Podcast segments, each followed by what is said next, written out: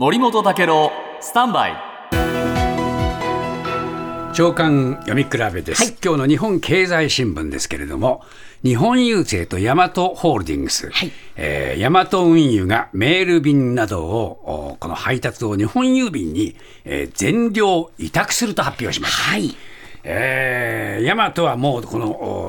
仕事がね、人手不足が続きますんでね、えー任せたい、えーそして、えーまあ、宅配事業にも専業したい、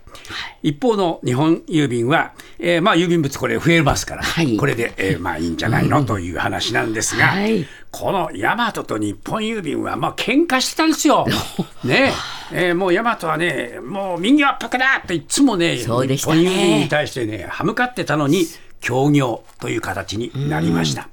しかしですね、これだけで済まないというのが物流の世界だっていうことを今日読売新聞が書いてるんですが、はい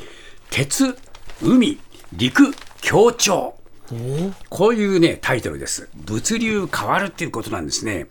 で、これね、えー競争から協調へというね、そういうまあ一つのキャッチになりますが、JR 貨物がライバル関係にある貨物鉄道とトラック、この1枚の写真に収まったものをね、新聞広告で出したって言うんです。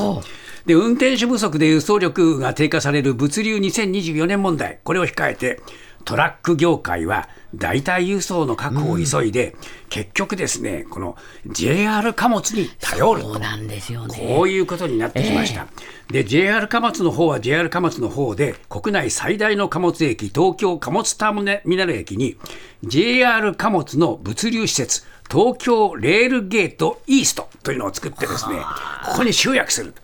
結局何が始まっているかというと、物流業界は、